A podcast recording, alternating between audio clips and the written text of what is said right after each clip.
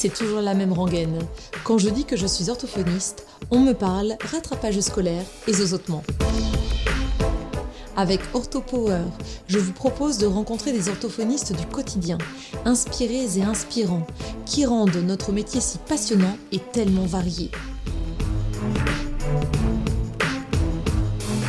Je suis Lucie Cambré, orthophoniste et cofondatrice de SoSpeech, des orthos qui se forment autrement. Dans cet épisode, Suzanne et moi discutons des différences dans l'exercice de l'orthophonie, logopédie en France et en Belgique. On évoquera le parcours de soins du patient, le remboursement des séances, la rédaction de comptes rendus bilan et les actions de prévention si importantes dans notre métier. Bonjour Suzanne. Bonjour Lucie. Je suis ravie de t'accueillir sur le podcast OrthoPower. C'est à ton initiative que nous nous voyons euh, aujourd'hui et que nous nous parlons aujourd'hui. Tu m'as proposé euh, que l'on discute euh, eh des différences d'exercice entre la logopédie, l'orthophonie, donc l'exercice libéral ou même salarié, on verra si on en parle, mais en tout cas la pratique de l'orthophonie, logopédie en Belgique et les différences qu'il peut y avoir avec la France. Ça m'intéresse d'autant plus parce qu'en effet, comme on a été euh, formé euh, même école, en fait, euh, Marie-Aps à Bruxelles, et eh bien moi j'ai la vision d'il y a euh, eh bien 21 ans maintenant, et toi c'est une vision un peu plus récente, donc je m'étais dit, même carrément récente, je m'étais dit que ça serait intéressant aussi pour moi euh, de mettre un peu à jour mes connaissances et pouvoir actualiser ce qui se fait en termes de prise en soin, en termes d'exercice, les différences, en termes de formation. Donc j'en attends beaucoup de cet échange aujourd'hui, et donc bienvenue, bienvenue Suzanne. Merci beaucoup. Euh, ben oui, exactement. Donc moi, je, je suis belge, je suis logopède euh, depuis maintenant sept ans, diplômée de Mariaps à mhm. Bruxelles. Euh, ben, effectivement, comme de nombreuses orthophonistes, hein, parce que dans, dans l'auditoire, nous étions beaucoup de Françaises et Belges, mais beaucoup de Françaises. Voilà, j'en profite pour faire un petit coucou à mes, mhm. mes copines d'école, parce que c'est vrai qu'on crée des belles amitiés dans ces années d'études. Euh, donc voilà, c'est vrai que ça fait maintenant sept ans que je travaille et je travaille dans, on va dire, trois exercices différents qui mhm. sont, dont deux sont absents en France. D'accord. Euh, donc voilà, deux absents en France parce que je suis, euh, d'abord, je travaille dans une école, une école secondaire. Mhm. Euh, une école secondaire, donc je pense que ça correspond au collège ou lycée en France. Euh, en tant que, oui, voilà, donc 12, 13 ans, ils mhm. commencent l'école le secondaire. Euh, et, et, à ce moment-là, donc, je suis coordinatrice pour les élèves à besoins spécifiques. Euh, donc voilà, je mets en place des aménagements raisonnables pour les élèves en collaboration avec les parents, avec les enseignants et puis euh, évidemment les élèves. Donc ça, c'est, on va dire, un tiers de mon temps. le deuxième tiers de temps, c'est plutôt, ben voilà, je suis en, cabinet donc indépendante. Je travaille en tant qu'indépendante, c'est comme ça qu'on dit en Belgique, mais je pense que c'est voilà libéral en France. mais, indépendante. Voilà. Euh, et donc là, c'est une population d'enfants principalement, avec des prises en soins langage oral, langage écrit, néo-fonctionnel, mhm. euh, pour lequel j'ai bien sûr continué à me former après Maria, parce que c'était un petit peu léger. Mhm. Euh, et, puis, et puis voilà, c'est vrai qu'on peut dire en France qu'on on peut dire nos domaines d'expertise, un peu nos domaines d'intervention préférés, nos hmm. spécialisations. Je pense que ça, c'est aussi une différence. En France, on n'a pas trop le droit de dire ça. Chez nous, on, peut tout à fait le dire. Euh, voilà. Donc moi, par exemple, je ne serais pas du tout à l'aise avec des patients euh, aphasiques, par exemple. Hmm. C'est pas mon domaine, je le dis clairement, parce qu'on a le droit de le dire chez nous. Encore une différence. Oui, tout à fait. Et pour avant d'aller plus loin, Suzanne, comment ça se passe euh, au niveau tout simplement de l'installation? Dès que tu t'installes, tu peux mettre sur ta plaque que tu prends euh, en, en soins, en charge les patients pour OMF, langage oral, langage écrit, éventuellement oui, je pourrais. Je pourrais. Euh, donc, par exemple, notre union professionnelle propose d'être euh, dans le dans l'annuaire des, professionnels, et à cet endroit-là, on a vraiment la possibilité de choisir nos domaines d'expertise. Hmm. Et donc, on, coche vraiment ce qui, ce qui nous intéresse ou non, euh, ce vers quoi on va davantage se former ou non aussi, euh, hmm. parce qu'on a la formation de base qui est la même pour tout le monde, et puis, euh, puis chacun ses, ses préférences. Hmm, voilà. Au niveau de l'union professionnelle, tu disais, donc c'est, il me semble, l'UPLF, j'ai quelques vagues souvenirs. Oui, c'est ça. UPLF, alors qu'il y a aussi la ZELF.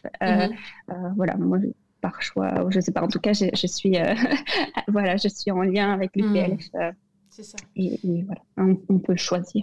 Oui, donc ce n'est pas un ordre ni un syndicat, euh, c'est vraiment une, euh, une façon de, de, fédérer en fait les orthophonistes et pour que vous ayez à la fois les, les informations concernant des formations et que vous puissiez vous déclarer aussi en, en, tant que praticien indépendant ou c'est ça, donc on n'est pas obligé effectivement d'être euh, membre, mhm. membre de cette union. On n'est pas obligé. Maintenant, c'est vrai que c'est très très intéressant parce que exactement, on a les informations sur les formations, on a des prix sur certaines mhm. formations, on a une information aussi euh, par euh, je pense que c'est un trimestriel, voilà, avec des petits articles, toujours très intéressants également. Donc voilà, c'est un moyen effectivement d'être ensemble, parce que c'est hmm. vrai que dans nos pratiques de cabinet, on est parfois un peu, un peu, un peu seul en tant que hmm. logopède dans notre exercice, euh, bien sûr avec des contacts pluridisciplinaires, etc. Mais voilà, c'est intéressant pour moi en tout cas d'être euh, membre de cette union professionnelle. voilà. Oui, et ce qui est intéressant, tu vois, l'un des points que tu as évoqué, c'est l'intervention des logopèdes au sein des écoles. Euh, c'est intéressant de voir un peu ce qu'il en est parce qu'en effet, en France, euh, il y a pas mal de choses qui font qu'on ne peut pas euh, intervenir en, en école. déjà, le libre choix du praticien qui fait que une famille qui a besoin de faire appel à un ou une orthophoniste eh bien, est libre de choisir son, son, orthophoniste sans forcément être influencé par l'orthophoniste qui vient, la personne qui vient, qui intervient en école. Euh, comment ça se passe euh, en Belgique? Est-ce que tous les, euh, tous les logopèdes interviennent en école? Comment vous délimitez en fait qui va dans quelle école? Est-ce que vous avez un contrat avec cette école? Beaucoup de questions. Oui. Euh, alors d'abord, il y a trois manières, on va dire, de hmm. travailler en école. Hmm. Euh, je dirais qu'il y a donc la présence euh, un petit peu comme dans un cabinet. Donc voilà, on est vraiment une prise en soin demi-heure par demi-heure, mais c'est simplement au sein de l'école, avec, avec le fonctionnement qui est plus traditionnel ou qui est en tout cas le même qu'en cabinet, c'est-à-dire que ce sont les parents qui nous payent et qui sont par la suite remboursés par la mutualité si leur dossier est bien complet. Ça, comme en cabinet, c'est la même chose. Euh, euh, voilà, moi j'ai exercé de cette manière-là. C'est vrai que personnellement, j'en suis revenue parce que il euh, y a pour moi un, acteur qui est trop peu présent. Ce sont les parents. Hmm. Et donc, donc voilà, moi j'ai moi j'ai fait le choix, en tout cas, d'arrêter de travailler de cette manière-là parce que je voulais travailler en partenariat parental davantage. Hmm. Ça c'est voilà. Mais c'est un choix personnel parce qu'à l'heure actuelle, il y a encore beaucoup de logos qui travaillent dans les écoles et qui, euh, du coup, ont aussi un, très chouette contact avec les enseignants. Et, mmh. c'est aussi très intéressant. Donc, euh, voilà. Donc, ça, c'est une première façon. Une deuxième façon, c'est d'être euh, engagé. Et alors là, c'est en salariat par des PMS. Donc, les PMS, c'est des centres psycho-médico-sociaux qui sont au sein des écoles. Mmh. Et donc, il y a des assistants sociales, des psychologues. Et maintenant, c'est assez, assez récent, il y a aussi des logopèdes. Et donc là, elles peuvent euh, créer des ateliers dans les classes euh, maternelles surtout. Donc euh, voilà, ça c'est pour les tout petits en général. Mhm. Elles peuvent, je pense, aussi réaliser un petit peu du, du voilà, et de l'orientation vers, vers des professionnels extérieurs si nécessaire. Puis alors la troisième solution, et ce que moi je fais donc, c'est d'être engagé par les directions ou par les pôles pour la mise en place des aménagements raisonnables. Et ça, c'est plutôt surtout pour les plus grands, je vais dire, les aménagements, donc c'est plutôt du primaire ou de secondaire, secondaire dans mon cas. Euh, voilà, parce qu'en fait, en, en 2017, on a eu un, comment dire, c'est un décret qui a été euh, rédigé et qui impose aux écoles la mise en place d'aménagements raisonnables euh, pour les élèves à besoins spécifiques. Donc, ça veut dire que les enseignants et donc les écoles sont tenus d'accepter tout ce qui est raisonnable mmh. pour pouvoir aider ces élèves qui ont des difficultés. Donc, mmh. ça peut être simplement ça peut être simplement euh, de laisser plus de temps pour ces élèves-là. Ça peut être, euh, ça peut être simplement proposer une mise en page qui soit euh, aérée, qui ne soit pas recto verso. ça peut être des tout petits aménagements comme ça. Ça peut être des aménagements plus lourds, entre guillemets, ou en tout cas plus importants, comme accepter un élève qui va venir avec un outil numérique. Ben voilà, ça, ça demande vraiment beaucoup d'adaptation pour les enseignants. Et dans ce cadre-là, ben, c'est intéressant d'avoir des personnes sur qui s'appuyer parce que les enseignants ne sont pas suffisamment formés. Ils ont besoin de savoir, bien sûr, aussi euh, ben, pourquoi et donc quelles sont les difficultés de cet enfant en particulier. et donc là, ben voilà, mon, rôle ici, c'est donc de rencontrer les parents, d'écouter leurs difficultés, d'écouter leurs peurs aussi, de dire, OK, voilà, vous venez avec tout votre dossier paramédical ou médical. Moi, je vais tout lire et comprendre ça, parce qu'un enseignant ne va pas comprendre ça. Donc, le traduire en des termes qui soient accessibles aussi pour les enseignants et leur dire, ben, finalement, l'enfant que vous avez, l'élève que vous avez dans votre classe, ben, il a ce genre de difficultés-là. Ce serait chouette que vous puissiez l'accompagner de cette manière-là. Et puis, euh, et puis être là aussi dans la réalisation. Euh, donc voilà. Et est-ce que tu as suivi euh, une formation particulière concernant ces aménagements que tu peux proposer Ou est-ce que tu t'es renseigné un peu seul, en, faisant des recherches, en échangeant avec des collègues? Oui, ben en fait, euh, pour le, il n'y a pas vraiment eu de formation spécifique euh, par rapport à ça. Euh, donc, je me suis formée un petit peu par moi-même. Maintenant, et on pourra les mettre dans les notes de l'épisode, il y a des fiches qui ont été créées par la Fédération Wallonie-Bruxelles et qui sont des fiches qui reprennent tous les aménagements qui sont possibles et au bénéfice de tel élève en fonction de son trouble. donc, des, ce sont des super, super, super fiches. Elles ont été éditées en 2018. Et donc, voilà, la terminologie n'est pas toujours euh, encore euh, OK. Donc, euh, voilà, je pense au, TBL qui va être écrit dysphasie. Mais les aménagements sont top et ce sont plein de pistes super intéressantes qui sont très intéressantes de par leur facilité de mise en place. et ça, c'est clairement très, très important. aussi parce que il y a aussi toute une information sur la description du trouble et donc les forces et les, donc les faiblesses de l'élève, mais aussi les forces. Et ça, je trouve ça chouette aussi dans ces fiches. Euh, et donc, euh, voilà, il y a, y a, pour les troubles de l'attention, il y a pour euh, la dysorthographie, la dyslexie, la dyspraxie, et puis je vous dis dysphasie, voilà, mhm. par exemple. mais clairement, quand on parle à un enseignant, voilà votre, votre nouvelle classe, vous aurez tel et tel élève qui a tel et tel trouble. Ben, en fait, c'est compliqué à gérer pour eux parce qu'ils ont plein de choses à gérer en plus.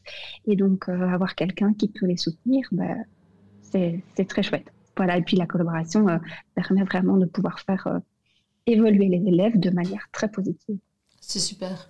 Au niveau de, de ces fiches, euh, tu peux aussi les montrer éventuellement aux parents, tu peux débriefer avec eux. c'est génial. Oui, oui, bien sûr. Maintenant, c'est vrai que de nouveau, chaque parent a son propre vécu. Et donc, il y a certains qui arrivent, moi j'arrive dans, l'école secondaire, donc ça veut dire qu'ils ont déjà un passif, entre guillemets, avec l'école. Et parfois, ça s'est très bien passé en primaire. Et donc, ils se disent, OK, bah, ça va continuer, ça va se poursuivre, avec la difficulté de passer d'un enseignant à une dizaine. Donc euh, là, voilà, c'est compliqué, mais moi, je suis là pour donner l'information à tout le monde et donc ça se passe bien. Et puis parfois, ça ne s'est pas très bien passé en primaire et donc le stress est vraiment présent pour ces parents-là, ces élèves-là, bien sûr aussi. Euh, et donc simplement d'être reçu, d'être écouté, d'avoir de, quelqu'un en face d'eux qui comprend que ben voilà, c'est un enfant qui apprend d'une manière différente, ben c'est chouette euh, pour eux, mmh. c'est intéressant, c'est rassurant. Il y a un des points aussi auxquels je pense en t'entendant parler par rapport aux différences entre l'exercice libéral en France et en Belgique, euh, c'est la rédaction de compte rendu, ça bien comme ça. Euh, je me disais que quand j'ai travaillé en tant que euh, logopède, quelques mois après l'obtention de mon diplôme, en attendant de, pouvoir faire mon équivalence, donc j'ai à la fois travaillé en salariat et en libéral, c'était deux remplacements dans les lieux euh, où j'avais effectué des stages en fait. Hein. Ça tombait très bien, donc j'ai fait quelques quelques mois dans ces deux remplacements qui m'ont permis de voir ce que c'était que l'activité de logopède en Belgique. Euh, je me disais qu'en fait, j'avais jamais de retard au niveau de mes comptes rendus, puisqu'on devait obtenir euh, l'accord de l'INAMI pour que les patients puissent être remboursés partiellement.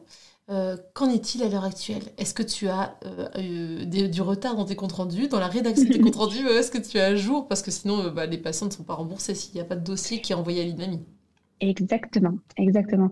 Et donc, euh, ben là, je ne sais pas parler de différence parce que je ne sais pas se passe en France, mais, euh, mais je peux expliquer comment ça se passe ici en Belgique. Donc, en fait, euh, le patient arrive avec une prescription de son médecin et puis un bilan est réalisé. Le bilan, il va montrer ou non des difficultés. Jusqu'alors, c'est tout à fait identique en France. Donc ça, c'est bon. Il faut une prescription médicale pour pouvoir réaliser un bilan orthophonique. Voilà. Et puis alors, le bilan, il peut mettre en lumière euh, des difficultés. Et là, l'INAMI impose des normes. Donc, c'est-à-dire que, par exemple, euh, si c'est une difficulté euh, en langage oral, on doit avoir X score en dessous de deux écarts types pour mmh. pouvoir bénéficier peut-être d'un remboursement. donc, si ce bilan-là atteste de ça, alors on a besoin d'une étape supérieure. Là, mhm. jusqu'ici, c'est encore comme ça en France aussi. Alors, du coup, euh, pour préciser pour les personnes qui ne connaîtraient pas l'INAMI, l'INAMI, si je ne me trompe, c'est la sécurité sociale en Belgique. Et donc, euh, en France, euh, on n'a pas de score de pathologie à obtenir ou de seuil à dépasser ou à atteindre pour prétendre un remboursement à partir du moment où la personne euh, mm, s'est équipée d'une ordonnance du médecin traitant ou en tout cas d'un médecin prescripteur et qu'un bilan réalisé et que l'orthophoniste euh, dans ses compétences de diagnostic, euh, de pose de diagnostic, a, mis en exergue les la difficulté, euh, les troubles qui nécessiteraient une rééducation, et eh bien à partir de ce moment-là, la sécurité sociale eh bien, euh, donne son accord, ou en tout cas ne donne pas son, son non-accord, son désaccord si tu veux. On était censé jusqu'à il n'y a pas très longtemps envoyer une demande, demande d'accord préalable avec l'ordonnance, et envoyer notre demande euh, en attestant que tel patient avait besoin d'autant de séances euh, d'orthophonie pour tel trouble euh, et sans, sans notification de, de, désaccord, eh bien, euh, la personne était remboursée en fait. Et en, une vingtaine d'années d'exercice, tu vois, j'ai jamais eu un un non-accord en fait de, de, prise en ah charge. Ah là là, c'est bien différent là, effectivement, il y a une sacrée différence. C'est-à-dire que oui, en fait, nous, donc une fois que le bilan a été fait, donc ça dépend du numéro de nomenclature, mais je vais donner l'exemple par rapport au langage oral. Mmh. Euh, en fait, euh, une fois que mon bilan atteste de la difficulté avec ces seuils, effectivement, qui sont atteints, alors le patient doit encore avoir deux documents super importants sans quoi ils n'auront pas le remboursement. C'est d'abord un quotient intellectuel. Donc, il doit passer absolument un quotient intellectuel qui doit être supérieur ou égal à 86. Donc, euh, c'est encore une condition supplémentaire. Et il faut également encore un, document euh, important, par contre, ici, je trouve, c'est une, une, audiométrie ou euh, un, un, test auditif. Donc, on est obligé mmh. de passer chez le médecin ORL. Alors, bah, ça a un avantage, c'est un accompagnant, parce que clairement, en langage oral, avoir un, un avis ORL, c'est toujours super intéressant. Et puis, euh, l'inconvénient, c'est que bah, y a quand même des délais d'attente, et sans, euh, donc sans la prescription de, de bilan, le bilan, le quotient intellectuel, l'audiométrie, la prescription de traitement du médecin prescripteur, donc en général l'ORL, euh, sans tout ça, le patient n'a toujours pas le remboursement. Une fois qu'on a tout ça, on envoie le dossier à la mutuelle et la mutuelle donne son accord. Si elle trouve une petite rature sur la, sur la prescription, si elle trouve qu'on n'a pas spécifié, euh, euh, par exemple, euh, un des troubles phonologiques voilà, dans, dans, dans, notre bilan, ce n'est pas accordé. Et donc, tant qu'on n'a pas notre accord, les patients ne sont pas remboursés. Est-ce que dans ces cas-là, certains patients choisissent de ne pas être remboursés et euh, vous commencez déjà la rééducation, le suivi? Ou alors, euh, dans ce cas-là, vous faites plutôt un stand-by et vous attendez d'avoir euh, le, fameux remboursement, le fameux accord, accord de remboursement? Eh bien là, malheureusement, il y a le système un peu à deux vitesses en fonction de la situation financière du patient. Et donc là, malheureusement, voilà, on ne sait pas faire autrement. Donc certains attendent, mhm. d'autres, euh, d'autres démarrent tout de suite la, mhm. prise en soin en se disant ils avancent l'argent.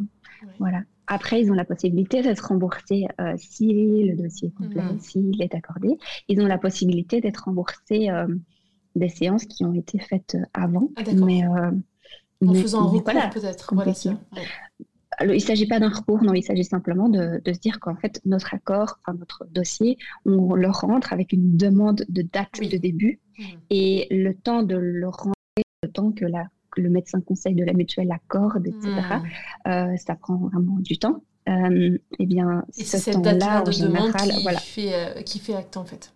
C'est ça. Tout à bien. Donc voilà, c'est très lourd. Après, ça, ça, peut avoir certains avantages parce que malheureusement, je pense qu'il y a une différence aussi entre la France et la Belgique. Ce sont les, les fameuses listes d'attente Mm. euh, qu'il existe en France et qui existent beaucoup moins en Belgique. Alors, je ne dis pas qu'on n'y est pas, hein, parce Oui, que ça, ça commence. hein. voilà, Mm. je, je trouve que ça, ça devient très limite dans certaines régions, de nouveau. Ça, c'est pareil qu'en France, je pense. Euh, mais, euh, mais voilà, l'accord, par exemple, ici, il est donné pour un an. Il est renouvelable un an. Donc, ça fait maximum, quoi qu'il en soit, deux ans d'accord en langage oral. Mhm. Et donc, peut euh, être, on doit euh, recommencer. Oui, voilà. Est-ce qu'il peut y avoir euh, d'autres accords ensuite euh, Parce qu'un un trouble du langage oral, je pense à un trouble sévère du langage oral, Oui. euh, dans ces cas-là, ça ne sera pas forcément résolu. Ou alors, il y aura Mm. peut-être des difficultés, oui, dans les deux ans. Comment ça se passe? Est-ce que vous réinitiez tout un dossier? Alors, ça dépend. Soit euh, ça reste, on va dire, un petit trouble. Je sais pas, c'est- très dommageable de dire ça, mais voilà, c'est euh, le côté euh, pratique des choses, on va Mhm. dire, et administratif des choses.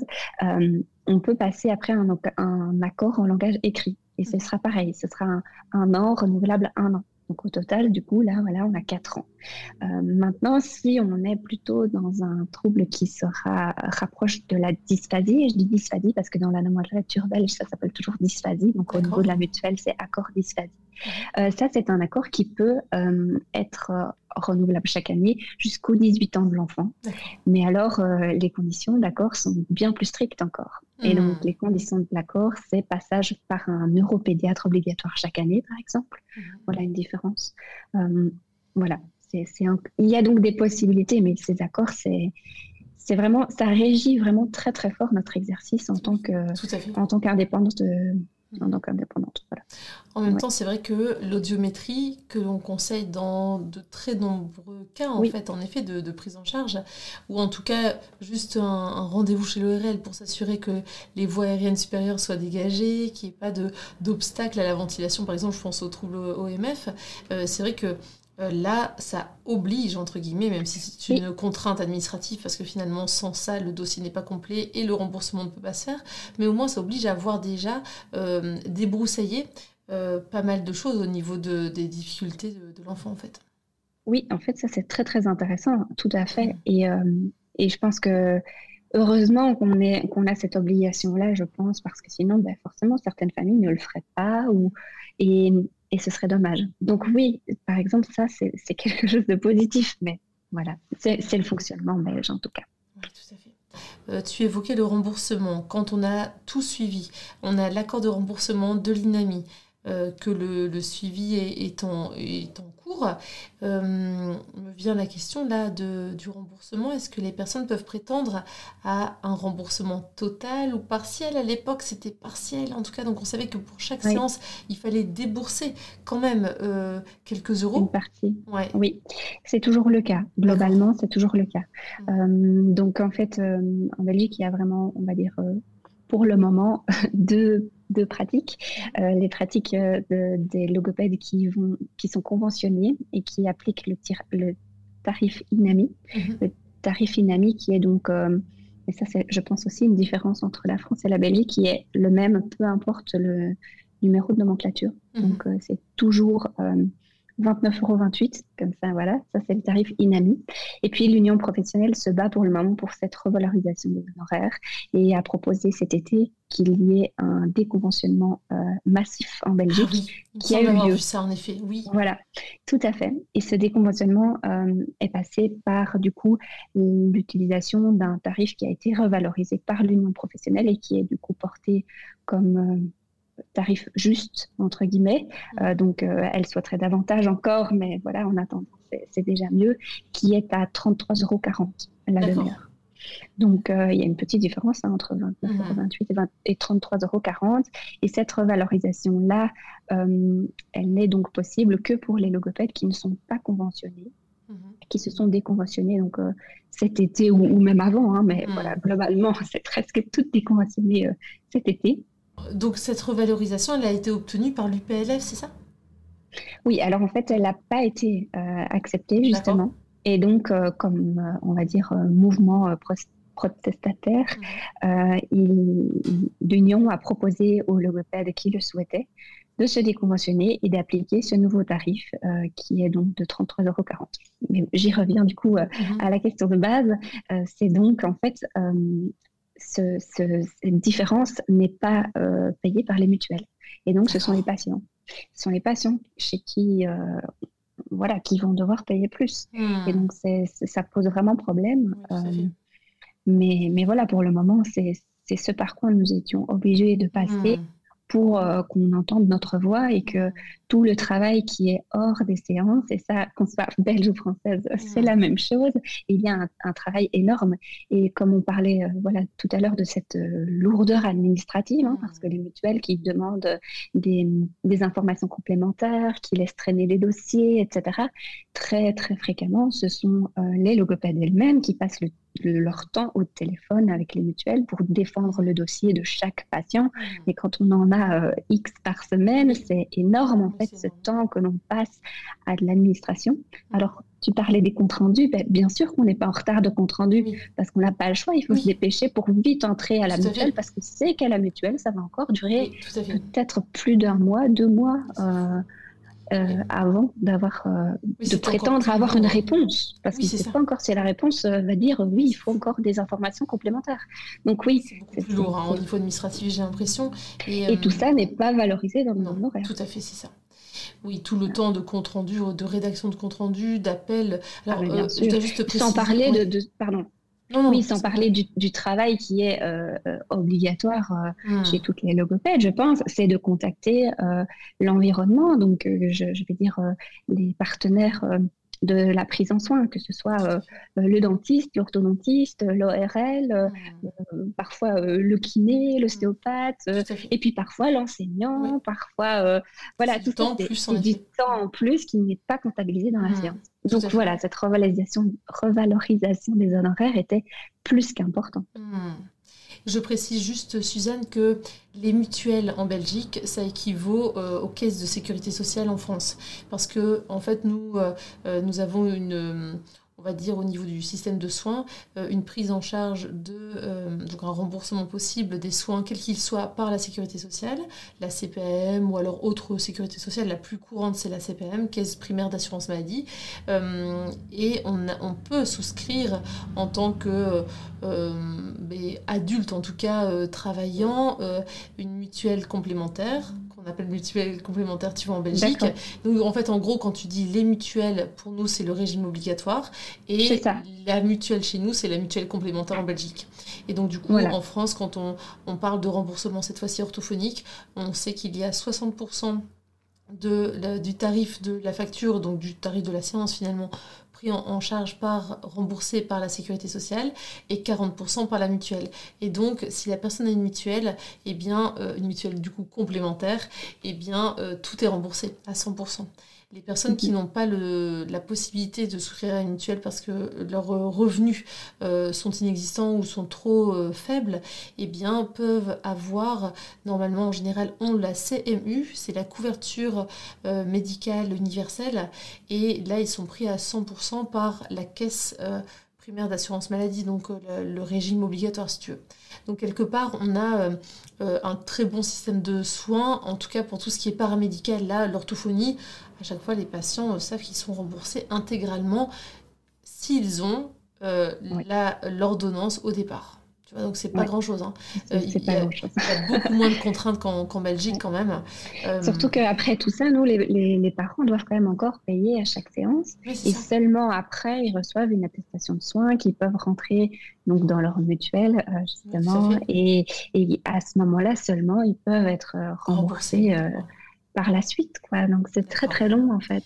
Oui, c'est vrai que là en France, de nouveau, mais il n'y a pas que des points positifs, hein, euh, parce que il peut y avoir une sorte de, euh, de, de, facilité à se dire que de toute façon, euh, c'est la Sécu qui paye, tu vois, parce que on a sa carte vitale, on passe la carte vitale à l'issue de la séance ou de X séance, et soit la personne fait l'avance des frais, nous règle et remboursé dans les trois jours grâce à cette petite carte, soit euh, je fais parfois le tiers payant, c'est-à-dire que la personne ne règle pas et c'est la sécurité sociale qui me, qui me paye directement. Je fais euh, assez peu finalement, je, je demande l'avance des frais aux patients quand ils ont peu de moyens, je demande que la part mutuelle et ensuite ils se font rembourser en fait par leur mutuelle les, les 40% restants si tu veux. Mhm. Oui, voilà. Alors le tiers payant, ça existe aussi en Belgique, mais c'est euh, c'est un peu différent parce que voilà, ils doivent payer le ticket modérateur, ce qu'on dit. Et donc euh, voilà, c'est une petite partie. Et puis alors, euh, c'est moi qui me fais rembourser par la suite, mais ça ne change strictement rien à hmm. toute la lourdeur du dossier qui doit être mis en place en amont. Donc voilà, c'est le côté administratif. Oui, tout à fait.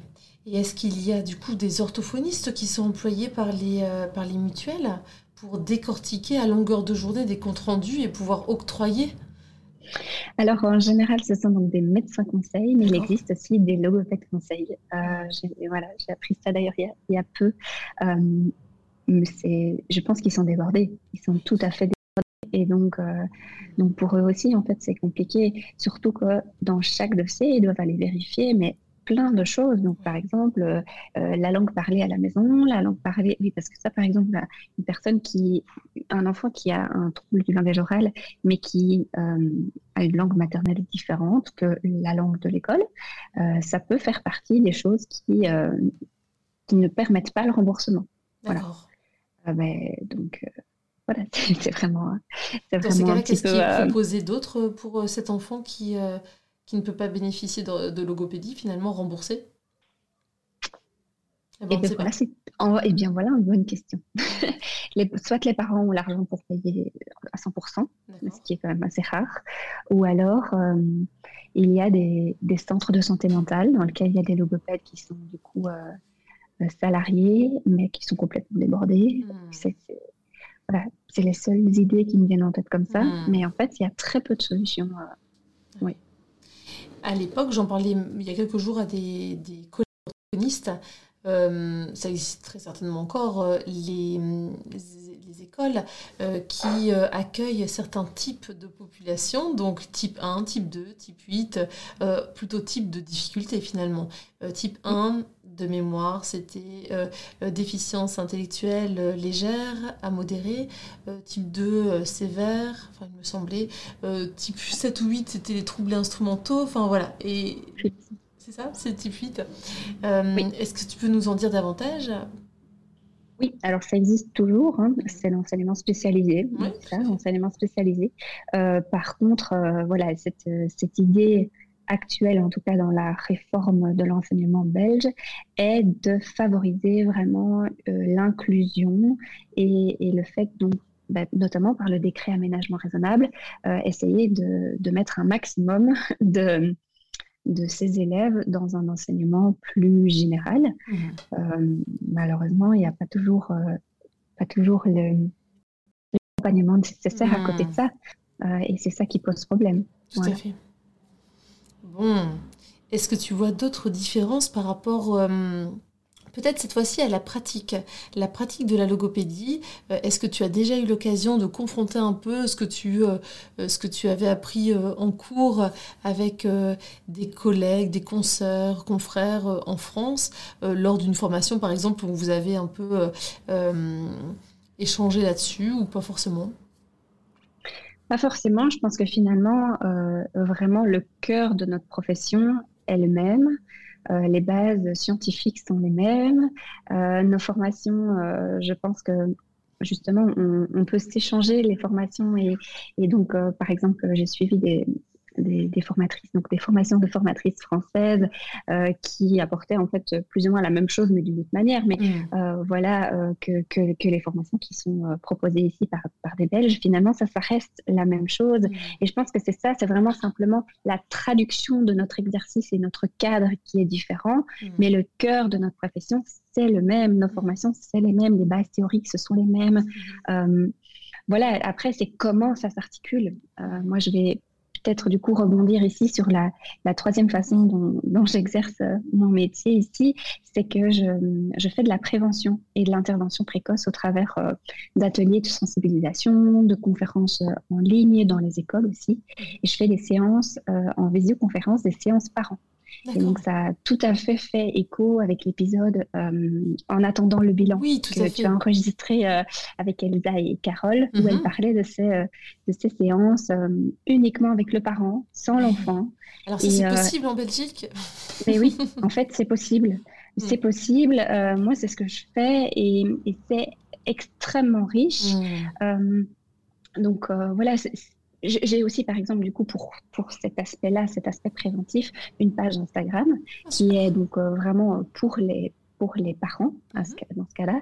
Euh, et, et, sur cette page, j'ai le droit de dire euh, qui je suis, que je suis logopède, que je suis Suzanne de Scrabble, euh, mon lieu d'exercice si j'ai envie. Alors voilà, moi par choix, je ne le fais pas parce que je préfère justement pouvoir avoir un accès grâce à la visioconférence qui est d'ailleurs aussi acceptée, les séances de visioconférence, c'est aussi accepté maintenant dans notre exercice et dans notre cadre. Euh, voilà, ce sont des choses où j'ai plus de liberté, je pense, en tant que logopède belge que qu'orthophoniste mhm. euh, française.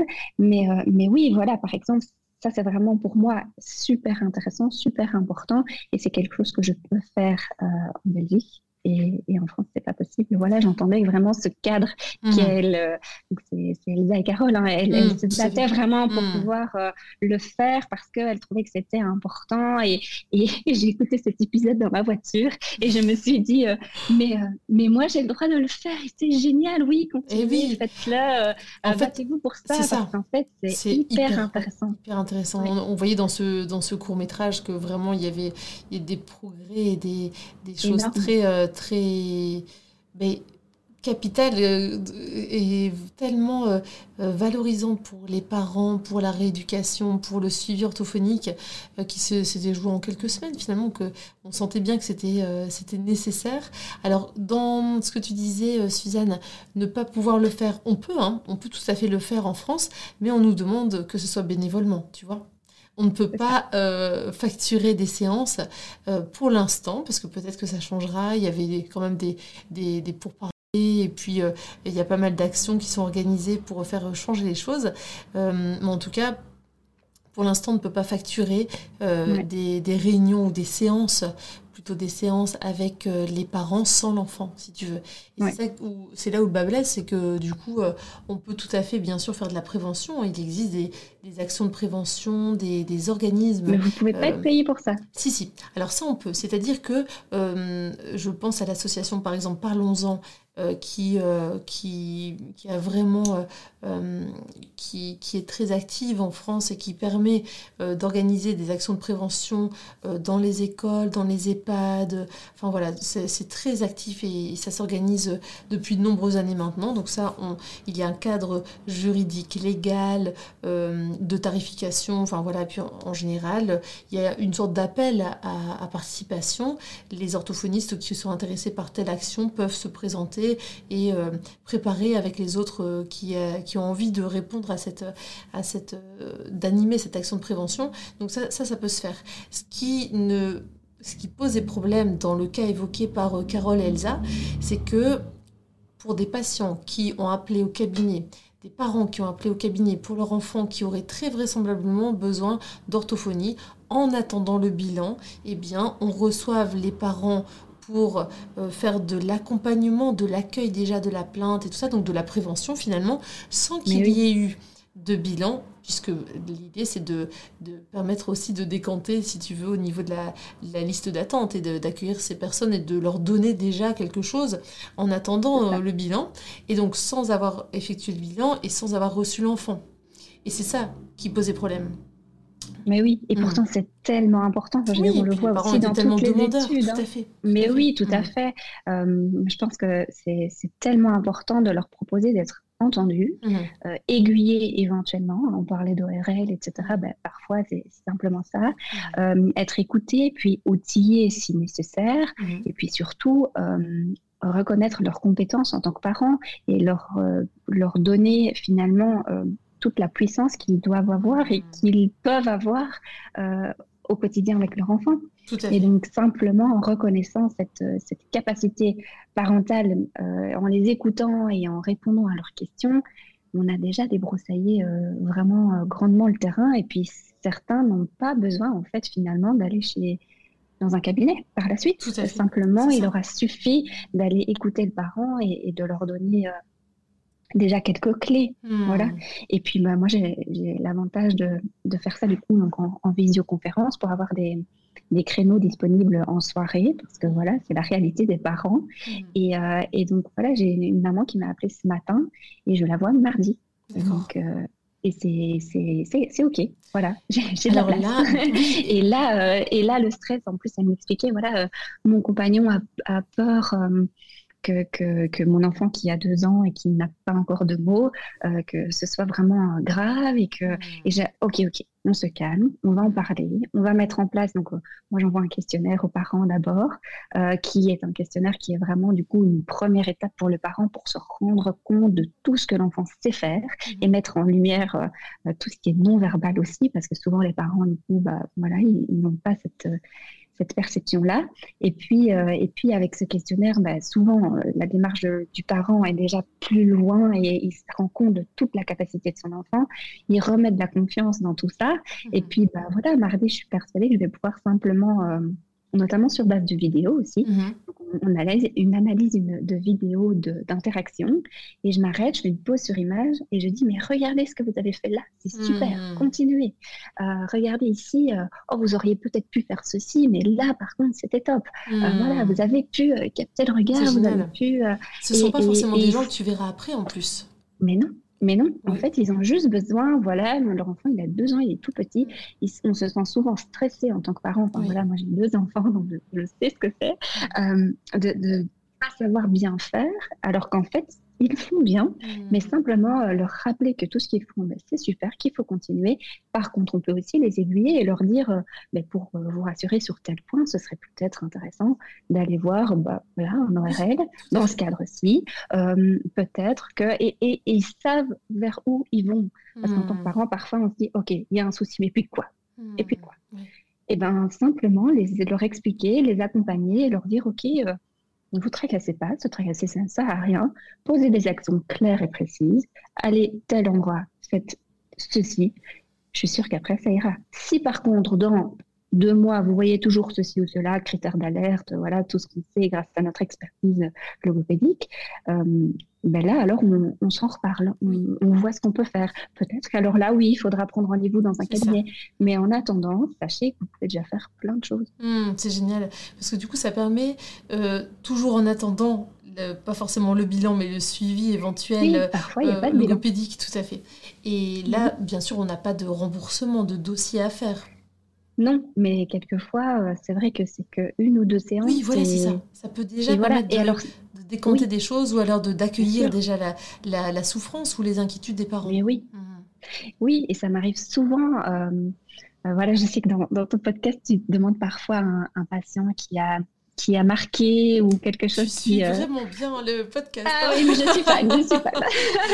Euh, je- voilà, je me suis dit, euh, euh, voilà, que j'allais penser à un, petit loup, enfin, du coup, à sa maman, en fait, euh, qui, euh, qui, justement, exactement, m'a contacté parce que son enfant ne, ne développait pas le langage oral et verbal. Et on a pu en prendre en compte bah, tous les éléments d'anamnèse, relever donc la base, sur la base de la vidéo tout ce qu'elle faisait très bien. Et le papa était aussi présent. Et en fait, le papa s'est mis un peu en recul. Il était donc en visio, mais un peu sur le côté. Il ne disait pas grand-chose. Et puis, à la fin, il me dit, mais en fait, euh, tout ce qu'on fait, c'est déjà bien. Mais, mais oui. Et donc, il faut juste qu'on continue. Mais oui, en fait, c'est exactement ça. Vous avez fait. fait euh, tout ce qu'il fallait, vraiment. Euh, et en fait, deux semaines après, la maman m'envoie un message en disant, mais ça y est, il parle. Je ne sais pas ce que j'ai fait, c'était magique. Mais je pense que ce qui était magique, c'était simplement qu'elle a récupéré la confiance en elle en tant que Hmm. maman. Le papa l'a validé aussi et se dire, mais oui, en fait, tout ce qu'on fait, c'est bien. Et puis, et puis voilà. Alors, Mhm. euh, je ne dis pas que, je ne dis pas que il n'y avait pas rien à faire. Il y avait des petites choses à, à peut-être encore perfectionner si on le voulait, mais surtout euh, se sentir épaulé, Hmm. écouté, adéquat. Et puis, euh, et puis c'était parti, quoi. Super. C'est vrai que ça donne euh, envie de pouvoir accueillir comme ça sur des créneaux volants parce que finalement, Voilà. euh, euh, il y a des listes d'attente dans la plupart des cabinets orthophoniques en France, mais il y a aussi ce- beaucoup d'orthophonistes qui se plaignent de lapins, des gens qui ne viennent pas et qui ne préviennent pas. Et du coup, on se mhm. retrouve parfois avec, alors qu'on a du monde qui attend une heure, on s'est rendu compte au bout d'un quart d'heure, 20 minutes, bah oui, que la personne ne viendrait pas. Et dans ces mhm. cas-là, ben, qu'est-ce qu'on fait? Ben, Il y a toujours des choses à faire dans un cabinet, mais c'est tellement dommage par rapport à des personnes qui attendent un rendez-vous. Là, pourquoi pas avoir une quelques, je dis pas une liste d'attente de nouveau, mais en tout cas quelques euh, personnes qui éventuellement seraient disponibles pour, euh, pour un appel ou une visio, ça peut être pas mal en effet. Oui. Mm. Un, appel juste rassurant parfois. Euh, et à l'inverse, ça m'est déjà arrivé aussi de dire, ben, ok, super, merci de m'avoir contacté, mais sachez qu'ici, ben, voilà, pour moi, il y a, y a des mm. choses qui sont, qui sont en tout cas importantes de d'aller voir plus loin. Hmm. Et donc ici, ben, prenez contact avec peut-être déjà un neuropédiatre parce que moi, je hmm. voyais qu'il y avait des choses. Voilà, dans la vidéo, j'ai pu voir beaucoup de choses qui, hmm. qui, qui, qui, pour moi, étaient un peu plus euh, alarmantes. Alors évidemment, je ne vais pas le dire comme ça aux parents, mais, euh, mais c'est aussi de se dire, mais euh, il est encore tôt et tant mieux. Oui, Tant mieux, parce qu'on a un peu ce mythe de la logopédie ou de l'orthophonie où c'est à partir de 4 ans, là. Hmm. on entend moins ça maintenant. Hein. J'avoue qu'en France, on entend moins ça. Il y a eu tellement d'actions de prévention et des, euh, de, d'informations aux médecins qu'on n'attend pas que l'enfant euh, soit en âge scolaire pour euh, s'inquiéter de son langage ou, ou de. Enfin voilà, il y a vraiment de sa construction de, de pensée et tout ça. Il y a pas mal de choses, de sa communication. Il y a pas mal de choses qui peuvent déjà alerter bien avant et il vaut mieux un bilan euh, qui ne se euh, solde pas par, euh, par un suivi que, que de laisser un enfant pendant des années en difficulté de communication, de parole. Mhm. Mais ici, il y a de nouveau le côté où on est tributaire de, de l'administration. Parce que, comme je le disais, avec l'accord au langage oral, il faut un quotient intellectuel et hmm. faire un quotient intellectuel avec un petit, tout tout petit non-verbal euh, avec qui on a euh, vraiment des difficultés à entrer en communication. Et c'est bien pour ça qu'il a besoin de la logopédie. Euh, bah, c'est pas toujours possible ou pas toujours faisable ou pas toujours. Et donc là, on ne rentre pas dans les cases de hmm. l'UNAMI et donc, enfin, de, de, la nomenclature, enfin non, plutôt de la mutuelle. Hmm. voilà. Très bien. Et dans ces cas-là, si les parents euh, ont des difficultés aussi à faire passer un test psychométrique, euh, est-ce qu'il y a des centres, comme par exemple en France, des PMI, euh, des CMP, qui peuvent accueillir et avoir cette vision pluridisciplinaire sur les difficultés de l'enfant? Oui, heureusement, oui, ça hmm. existe, ça existe. Mais là, il y a plus de listes d'attente. Oui, tout à fait, c'est ça. Là, c'est assez surchargé. Oui, Bon, bah, on a pu au moins voir quels étaient les avantages d'un pays et de l'autre. les petites lourdeurs administratives qu'on retrouve des deux côtés finalement, mais encore plus peut-être en Belgique. Mais en tout cas, avec quand même des points positifs par rapport à cette, euh, cette exigence administrative, c'est que euh, l'enfant, quand il vient euh, en suivi logopédique, au moins on sait s'il entend bien, s'il entend, et si le QI correspond à à la possibilité de, enfin voilà, un QI euh, permettant des apprentissages et, euh, et, une scolarité en fait euh, dans, un, dans une classe ordinaire en fait, c'est ça. Oui, c'est ça, exactement. Donc oui, c'est intéressant aussi. Oui, oui, quand même. Merci beaucoup Suzanne. Pour terminer, est-ce que tu aurais une idée de l'orthopower, le super pouvoir des orthophonistes, des logopèdes, logopèdes, orthophonistes, logopédistes, tout ce qu'on veut? Oui. Ah, c'est une question. Euh, j'ai tellement réfléchi à ça parce que au fur et à mesure des épisodes, je me suis toujours dit ah, mais oui, mais c'est ah, oui, mais c'est vrai. Mais ça, je me dis la même chose à chaque fois. je me dis ah mais oui, c'est bien pensé, c'est bien trouvé. Voilà, mm. je me suis dit, mais qu'est-ce que je vais pouvoir dire de différent encore? Euh, Donc voilà, tu peux redire ce qui te, même si ça a déjà été évoqué plusieurs fois, si c'est la chose qui te tient ben à cœur et euh, celle à quoi tu penses, tu peux faire une répétition. Oui, ben voilà, moi je me suis dit que, que notre, notre notre orthopower, c'était d'aller voir plus loin que le bout de notre nez. je ne hmm. sais pas si c'est une, une, phrase, euh, une expression belge ou pas, mais en tout cas, ce que je veux dire par là, c'est qu'on a une curiosité professionnelle qui nous pousse à aller voir plus loin que la plainte générale. Hmm. Euh, je vais peut-être illustrer ça par un, exemple concret de ma pratique en école. Et, euh, et donc, voilà, en fait, à l'école, je suis souvent dans les conseil de classe, donc c'est les réunions des enseignants qui vont euh, s'arrêter pour réfléchir à, la scolarité des élèves. Et euh, j'ai un cas qui, qui, qui, me vient en tête, je vais, voilà, je vais l'appeler Caroline. Euh, Caroline, c'est une élève de 12 ans qui, qui est en, échec en français. Et, et on me dit, ouais, ça ne va pas du tout, elle est vraiment en gros échec. Ok, mais qu'est-ce qui ne va pas en fait? Hmm. bah, Les romans, les, lectures, ça ne va pas du tout. Ok, est-ce qu'elle l'a lu? Ben oui, elle lit, mais ça ne fonctionne pas. Ok, mais pourquoi? Qu'est-ce qui se passe dans ce roman? En fait, c'est un roman rempli d'inférences. Ok, est-ce que est-ce que peut-être elle ne comprend pas les sous-entendus? Est-ce que, est-ce que, ah ben oui, en fait, elle se fâche souvent avec euh, avec ses copines, avec euh, même euh, les professeurs. Elle comprend en fait pas du tout l'ironie. et puis et puis on se rend compte qu'en fait le langage oral, de manière la compréhension vraiment fine, est vraiment déficitaire. C'est très compliqué pour elle. Et donc c'est pas juste le français, elle est en échec à l'école. Non, c'est en fait elle a une difficulté avec la compréhension du langage, tout ce qui est voilà tout ce qui est implicite. Et puis, euh, et puis c'est une, une, élève que j'ai pu rencontrer, mais j'ai pu aussi rencontrer sa maman. Et je lui ai proposé d'aller faire un bilan à l'extérieur. Et ben oui, en fait, euh, elle présente, euh, elle présente un TDL, en fait, un truc hmm. langage. et, et, ça, on ne l'avait pas vu avant, parce qu'avec un, un langage qui est plus, plus terre à terre, plus basique en primaire, ça ne s'était pas ça ne s'était pas euh, montré. Et puis, en fait, bah, grâce à ça, on, est sorti de oui, elle est en échec en français à bah, en fait, elle a vraiment une difficulté de ce type-là. Et donc, hmm. voilà, on est allé voir plus loin, on a creusé, on a trouvé. c'est ça, ça fait du bien aussi de savoir qu'on a pu euh, trouver quelque chose après euh, ce, cette, pas errance diagnostique, mais en tout cas cette, cette recherche où on sentait qu'il y avait quelque chose. Tout à fait, tout à fait. Ça. Super. Mhm. Et, ça, ben, quand il n'y a que des enseignants dans, dans, dans l'équipe, ben, c'est plus compliqué parce qu'on ne hmm. pensera pas euh, au TDL. Oui, tout à fait. Super, bah merci beaucoup pour cette, euh, cet entretien, Suzanne, aujourd'hui. Et puis euh, sur ta, ton exposition, de ton, ton, ton, récit de comment ça se passe pour les logopèdes, ou en tout cas ton expérience à toi de logopède en Belgique. ça m'a redonné le, goût de, de la logopédie. Et moi, j'avais adoré mes études euh, à Mariab, donc vraiment, euh, c'était des vraiment super bonnes années. Euh, J'ai adoré aussi. Mm, c'était vraiment super, très, très complet et dès le début, directement dans la pratique, dès la, première année. Donc, ça, ça fait partie des, des, grands points forts, je pense, peut-être même de la, de la formation en Belgique parce que j'ai déjà accueilli pas mal de, stagiaires d'équivalence depuis que, j'exerce en France. Et euh, très souvent, euh, je me rends compte que les, études en Belgique sont de très bonne qualité. Alors peut-être qu'il y a des exceptions, mais en tout cas, je n'ai eu que des, euh, stagiaires d'équivalence qui étaient conquises par leurs études à Mariap ou ailleurs. Donc donc merci mhm. pour ce petit exotisme.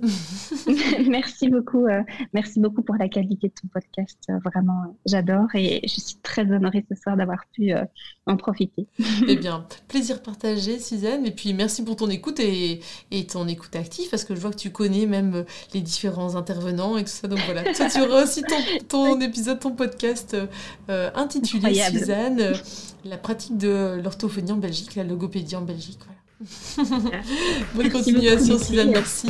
Merci. Au plaisir. Au revoir. Voilà. J'espère que ce nouvel épisode d'OrthoPower vous a plu. Si c'est le cas, je vous invite à vous abonner sur votre plateforme de podcast favorite, d'y laisser un commentaire et une note 5 étoiles pour que notre métier soit connu et reconnu.